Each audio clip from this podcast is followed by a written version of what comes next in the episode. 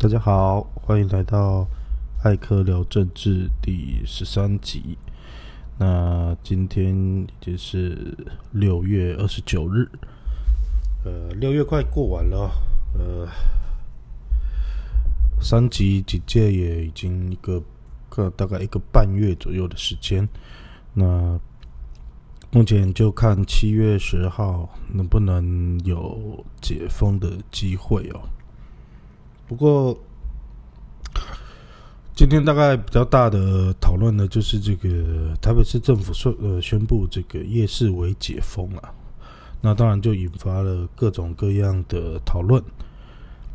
呃，当然呢，这一每次发生这种地方政府，尤其是呃这个地方政府要是跟中央不同政党的时候。呃，简单的防疫问题就常常会带有政治的讨论哦。那当然，我们可以想象，台北市政府做这样子的决定哦，有他的考量，那也必须要负担后续的风险。呃，至于对错，其实说真的，我们也比较难去判断哦。呃。以科学来说，哦，如果呃目前的这些数字是正确的话，确实，一如陈时中部长说的哦，呃，台湾现在是处于一个疫情的相对低点哦，即使有这个 Delta 病毒在屏东的这个感染的问题，但如果跟五月比起来，那确实数字是一直往下降，包括确诊数跟呃死亡人数皆然。呃，尤其在台北市哦，大概这几天都都在二三十人左右的确诊人数。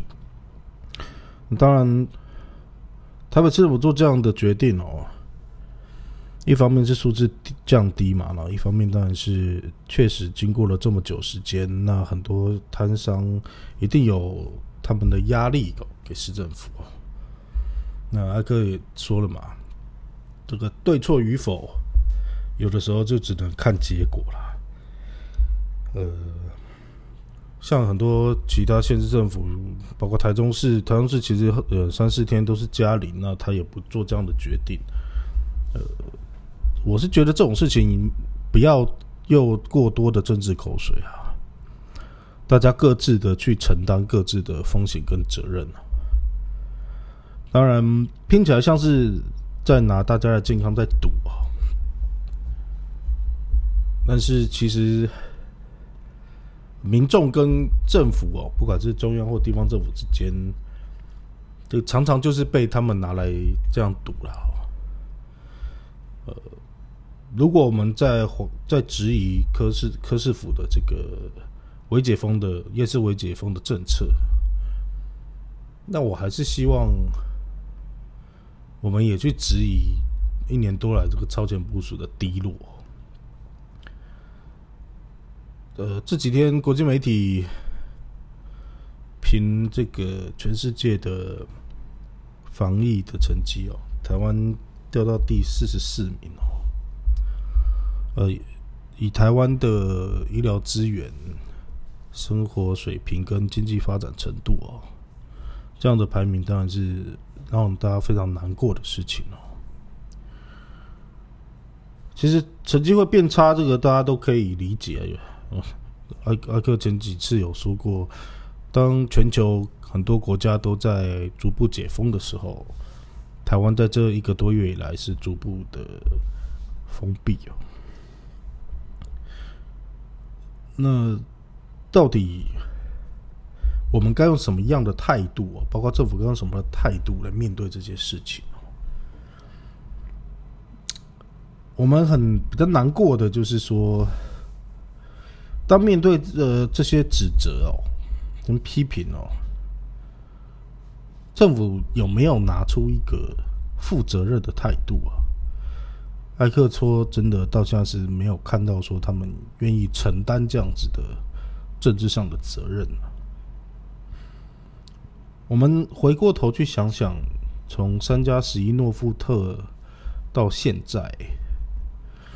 有没有哪一个官员让我们觉得，不管中央地方皆然哦，让我们觉得在防疫之余哦，有人要为了这一波疫情造成民众这么大的生活上或经济上的影响，有没有人有诚意的？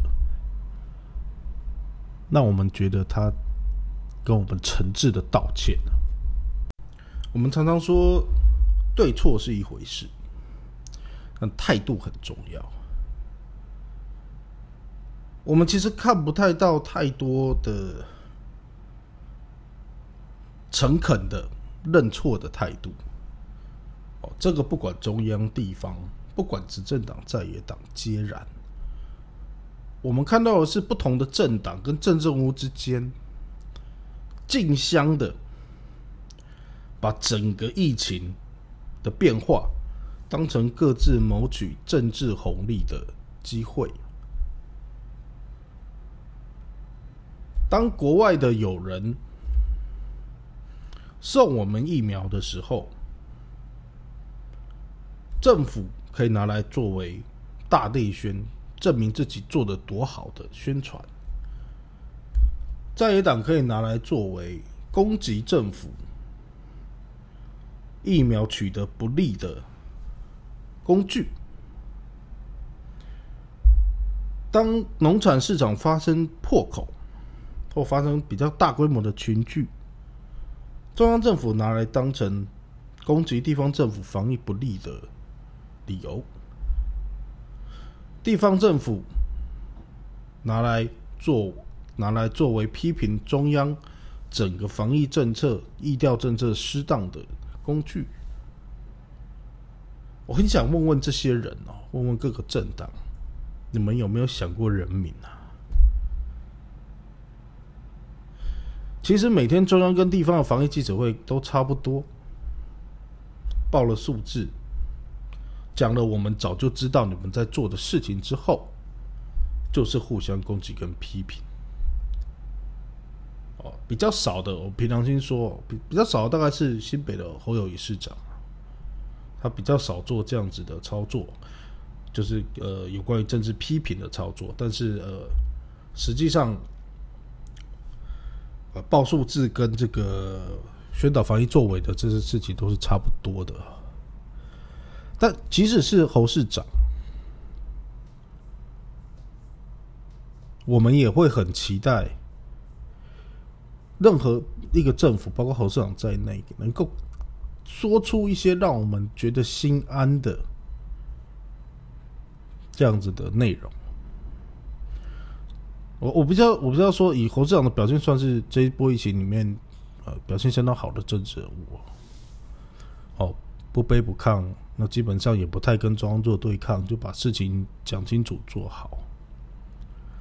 但是，虽然你虽然您起到了一定程度的安抚的作用，但是我觉得在带给人民希望跟信心上面，仍然略略显不足哦。啊，不过不能也不太过于苛责，因为毕竟你在在前线指挥打仗，你是以。歼灭现在的敌人为第一要务。那我想，以侯市长过去从警察出身，他面对事情的态度大概也是这样子。但是我一直在思考一个问题，就是，真正我可以做些什么事情？有在防疫里面，或者说台湾人心目中的政治人物应该是什么样子啊？我们观察这几年台湾的选举，我们可以发现一件很清楚的事情：我们习惯选两种人，一种是超级明星，像阿扁，哦，像马英九，当初都是这样子当选的。那如果你不是超级明星，你要怎么样可以？我这边是以总统来说，你要怎么选上大位哦？就是你必须是带头反对政府的那一那那一群人哦的那一个人。我们在这蔡英文上看得很清楚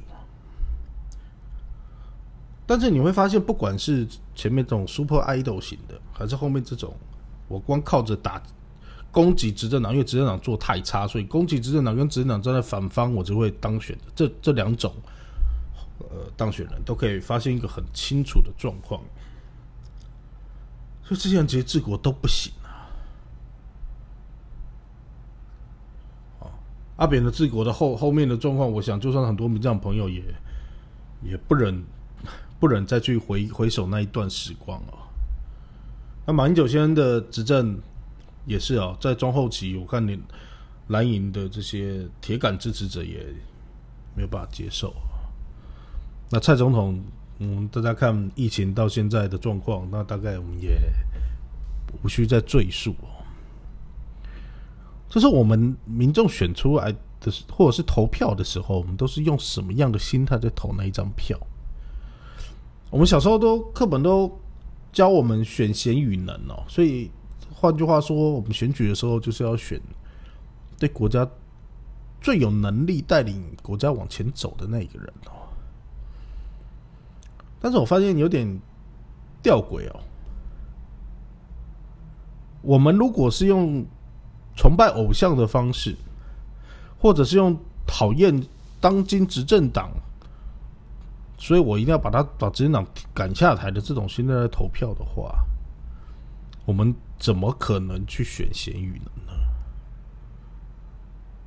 我只要我看这个人高兴、舒服，他有魅力，听他讲话很开心，我就投他；或者说我实在讨厌现在的政府，讨厌到底，所以只要反对他的最有利的，我就投他。选贤与能的意义是什么？我们有没有去衡量这个候选人？他要选这个位置，他有没有足够的知识、知识、道德、教养？知识包括什么？哦，对于政府运作的娴熟，对于财政预算的掌握，对于法律的尊重。对于宪政的坚持，这些都只是所谓合格的领导人的必备条件的一部分哦。其他有各种各样的，包括领导力啊、组织能力、危机应变的能力等等等等。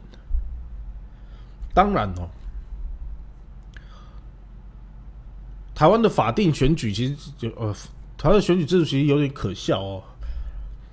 我们的法定选举时间大概有一个月。那通常哦，呃，以大选来说，所谓大选就是县市首长以上的这种选举大概实际上在竞选的期间，大概半落在半年到一年左右了。那 even 有这个一年的时间。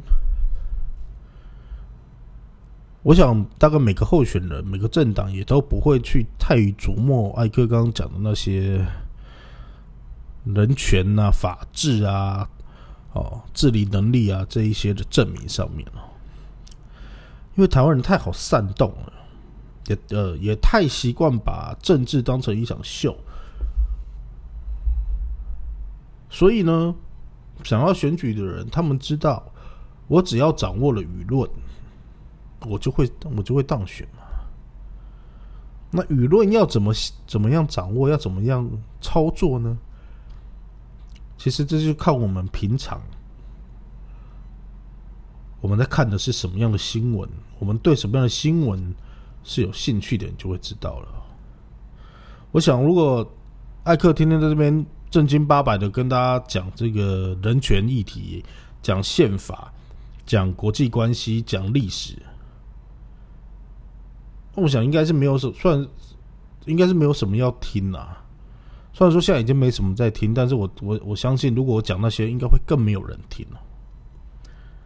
最好艾克，其实艾克有想过我要怎么样让更多听众来听。我讲我，呃，从事政治工作这么多年来，我知道有一些一般外界不不为不不不为所知，或者是鲜少去讨论，或甚至是有。听到一点，可是没有实际知道太多细节，这些八卦秘辛，我应该会呃快速的可以快速的累积我的听众，因为民众爱这个嘛，不是吗？也就是之前有艾克有讲过某媒体的问题哦，那其实艾克后续没有，后续要接着要讲的就是，我简单思考一下，媒体会这样是媒体的错，还是观众的错？为什么这样问呢？如果今天媒体，比如说大家都会笑，哇，你这记者网络上抄新闻，PTT 抄新闻，哦，监视器的新闻什么的。但是说真的，这些新闻收视率就是比较高啊。那你是电视台老板，你放不放呢？你报不报呢？收视率代表钱呐，有收视率才有广告，收视率越高，广告费越贵啊，这是基本的新闻传播学上的 A B C 啊。我们我相信，以线上很多记者都知道，他们当记者的。心中的那份热情跟正义感在哪里？但现实不允许啊！诸位都知道，国际新闻很少，但有谁真的特别去锁定那个每天很少，也许只有一个小时的这个专业的国际新闻？有哦，台湾有哦，就在五十几台哦，有哦，时间也不错哦。收视率惨不忍睹啊！为什么会这样啊？大家宁愿还是喜欢看真正人物吵架嘛？所以大家永远都提到立法院，永远都是打架。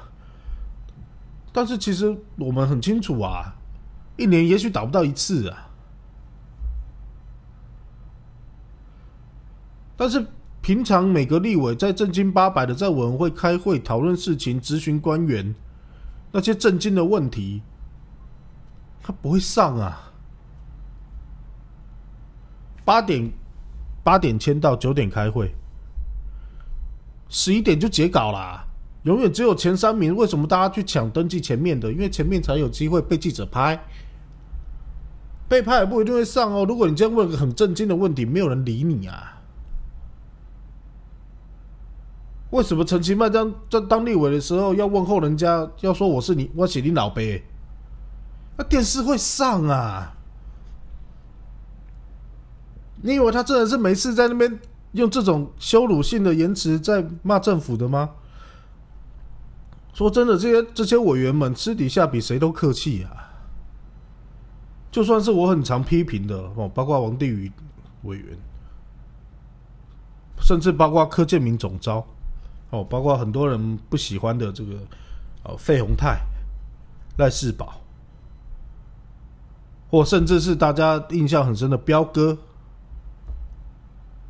哦，陈柏维、林长祖，私底下客气的要命，哪怕是对不同政党，哦，以以我看到的陈伯陈柏维委员，他可能对国民党就是不这么欣赏，但也不是每次看到不同政党都指着人家鼻子骂，不是这样子的啦。那他们为什么要在？荧光幕前面表现出这样，你说是他们的错吗？但是很抱歉，他们不这样会没票啊。那到底是谁的错嘞？所以民主制度就一定是好的嘛？其实这这个也是近代的这个政治思想史的大灾问。很多人说，美国、法国、哦、英国这些民主国家运作的很好啊，但是我们有没有去想过，这些国家隐藏的问题是什么？美国的种族歧视问题，美国的枪支泛滥问题，英国、法国的人权的问题，恐怖主义的问题。贫富差距的问题，但是并没有因为民主政治受到解决。相反的，在一些没有那么感觉没有那么民主的国家里面，好像这些问题也不严重。比如说新加坡、文莱等等。哦，当然中国也是，我刻意不拿中国，不然有人又说我轻中卖台。所以大陆每次都很不服气嘛。你们常常拿民主来压我。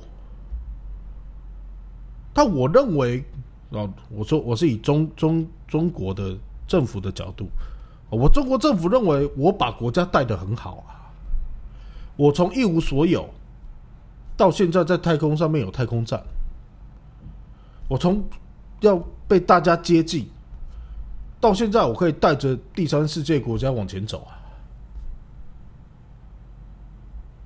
中国当然有它内部很多的问题哦。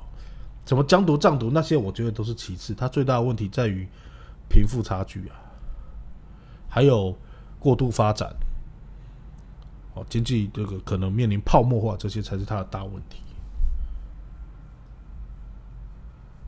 但是对于中国来说，他会觉得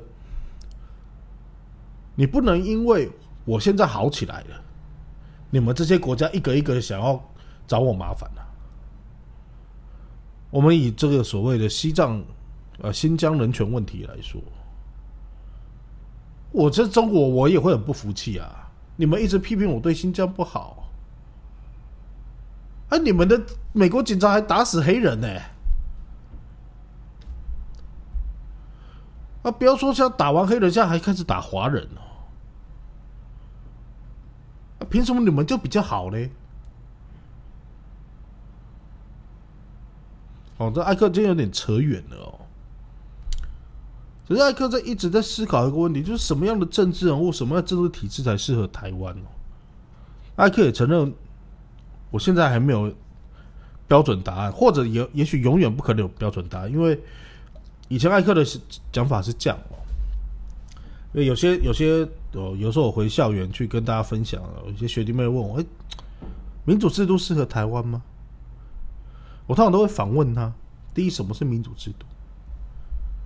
中国也说它是民主制度啊，柬埔寨也说它是民主制度啊，新加坡也说是民主制度啊，美国的选举是间接的，但他也说它是民主制度啊。英国君权神授，日本君主立宪，都是君主，都是民主制度。所以，如果你连民主制度是什么？都分不出来的时候，你凭什么问我民主制度是不是最好的呢？那就更没有下一个问题，叫做民主制度适不适合台湾了，不是吗？并没有所谓的最好的制度，对我来说，而这要端视于哪一个制度在那一个国家运作的最适合。我所谓的适合是什么？人民的权利受到保障。国家的经济得以发展，国家的国际地位得以确保，人民得以安居乐业，就这么简单啊！哪一个领导者，哪一个制度，可以帮台湾达到这样子的理想，那就是最适合台湾的、最适合台湾的制度。换句话说，回到艾克一开始在今天所跟大家分享的，国民党。民进党、陈水扁、马英九、蔡英文，哪怕是民众党柯文哲，这些政党、这些政治人物，有哪一个符合这样子的要求？难怪古希腊哲学哲学家说，柏拉图说，民主。只会造成暴乱跟动荡嘛？他认为最好的叫做哲学家皇帝啊，几千年前的古人的智慧用到现在依然可以使用。那为什么孔子要求的是人君？民主最大的缺陷就在于，如果投票的这一个母群体。他们自己对民主应该是什么？对于宪政、对于人权、对于法治都没有概念的情况之下，你要怎么样去期待他们可以选出一个维护宪政、维护民主、维护国家发展、维护人民权益的政治人物跟政府呢？有可能吗？今天你在学校从来没学过化学，叫你去合成化合物，你合成的出来吗？你从来没有学过煮饭，叫你煮一桌满汉全席，你煮得出来吗？其实这是民主制度最大的问题，而且千百年来没有人可以解答。你去问美国，他答得了这一题吗？当他打着民主大旗出来国际上招摇撞骗的时候，他内心是虚的。啊当然，当中国告诉大家他是民主国家的时候，他内心当然也是虚的嘛。他他连最基本的民众可以表达自己意见都做不到。那回过头来看台湾，我们可以投票，我们可以表达意见，我们就选出了最好的人吗？一每次都用开心诉诸情绪来投票，结果就是一次一次的失望跟伤心。不管哪一党支持，接壤嘛。然后在这些人做不好的时候，再来后悔当初我不该投你一票。然后下一句是什么？下次我一定用选票教训你。那完蛋了，下次选出来的还是这种人。这就是台湾的宿命。今天跟大家分享到这边，谢谢大家，拜拜。